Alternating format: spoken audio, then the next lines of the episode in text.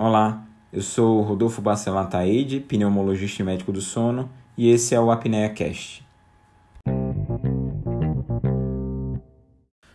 Bem, a automedicação é um problema frequente na vida dos profissionais de saúde. Corriqueiramente, a gente se depara com pacientes que fazem uso de medicações sem qualquer orientação de profissional é, especializado, profissional habilitado para tal. Nesse sentido, o que a gente tem é que muitas vezes tentando resolver uma doença, um sintoma, os pacientes têm efeitos colaterais do uso dessas medicações, reações adversas que são mais graves do que propriamente o que se sentia antes. Também o que acontece é que é, os pacientes, ao tentar resolver algum sintoma e depois procurar um profissional de saúde para tentar ter um diagnóstico mais acertado, uma resolução definitiva do problema, ao se automedicar, existe um, ele acaba mascarando aquele quadro e isso dificulta com que haja um diagnóstico definitivo e um tratamento resolutivo. A gente também não pode deixar de falar da questão da possibilidade de reações alérgicas, reações alérgicas graves também, através do desconhecimento e da falta de, um acompanhamento de um profissional. Quando a gente fala dos antibióticos, a situação também mostra sua importância, porque o uso inadequado dos antibióticos, a automedicação com esses antibióticos, é um dos principais fatores indutores da resistência bacteriana. Então, cada vez mais bactérias resistentes estão presentes uh, na vida da gente, porque existiu esse contexto de automedicação do uso inadequado desses antibióticos. E aí, a situação clínica dentro de uma infecção que antes poderia ser resolvida facilmente pode virar uma infecção bem mais grave. Uh, a gente não deve, então, proceder assim. A medicação ou medicações devem ser sempre utilizadas uh, com a orientação de profissionais. E não custa lembrar do que dizia Paracelso, um médico clássico, de que a diferença entre o remédio e o veneno consiste na dose. E um profissional hábil vai saber diferenciar e vai saber individualizar a dose adequada para cada situação, para cada paciente. Uh, falando da automedicação, especificamente dentro da Covid, e ressaltando que até as medicações com eficácia científica comprovada, quando utilizadas de maneira inadequada, elas podem trazer uma pior situação, uma piora do quadro da Covid. E isso sem falar das medicações que têm ineficácia científica comprovada. Mas especificamente pontuando medicação a medicação do que as pessoas acreditam ser benéfica para o Covid, uh, primeiro falando dos antimaláricos, a hidroxicloroquina, a cloroquina, são medicações potencialmente arritmogênicas. São capazes de provocar arritmia, principalmente em pessoas suscetíveis. Quando a gente passa para o absurdo do uso dessas medicações inalatórias, as medicações por via inalatórias podem ser muito mais rapidamente absorvidas e causar efeitos colaterais mais graves.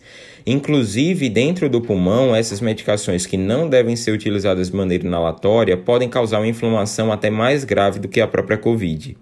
Em relação à ivermectina, o antiparasitário, que foi é, utilizado ou é habitualmente utilizado em dose única, calculado para peso, é, quando utilizado de maneira corriqueira, fora da utilização padrão, fora do preconizado, ele pode levar à toxicidade hepática.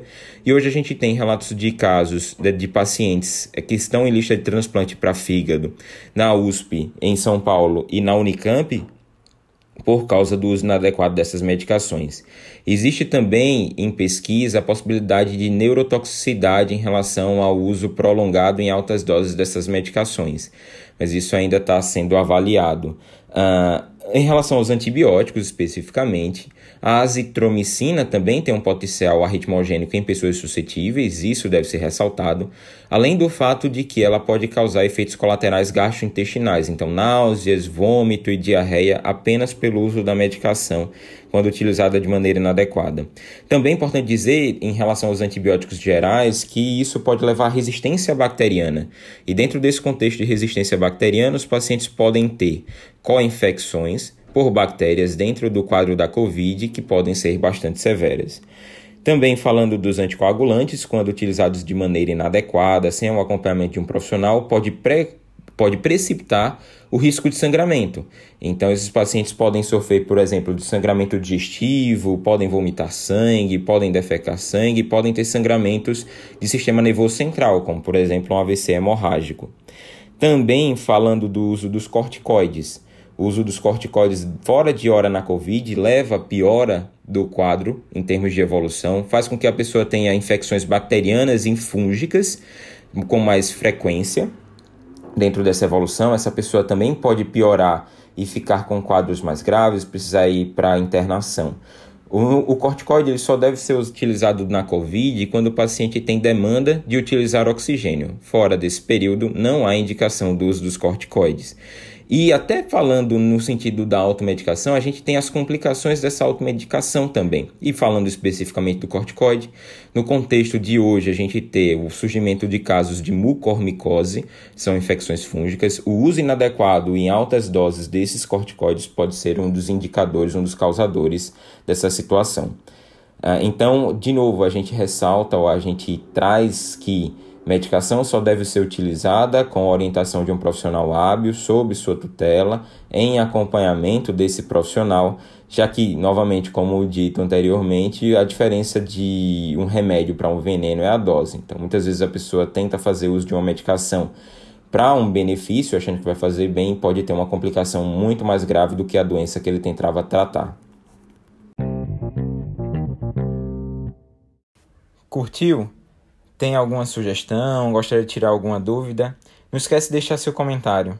E aproveita também para seguir as outras redes sociais. Estou no Instagram com o arroba Rodolfo Pneumosono e no Twitter com o arroba RBA Pneumosono. E até o próximo episódio.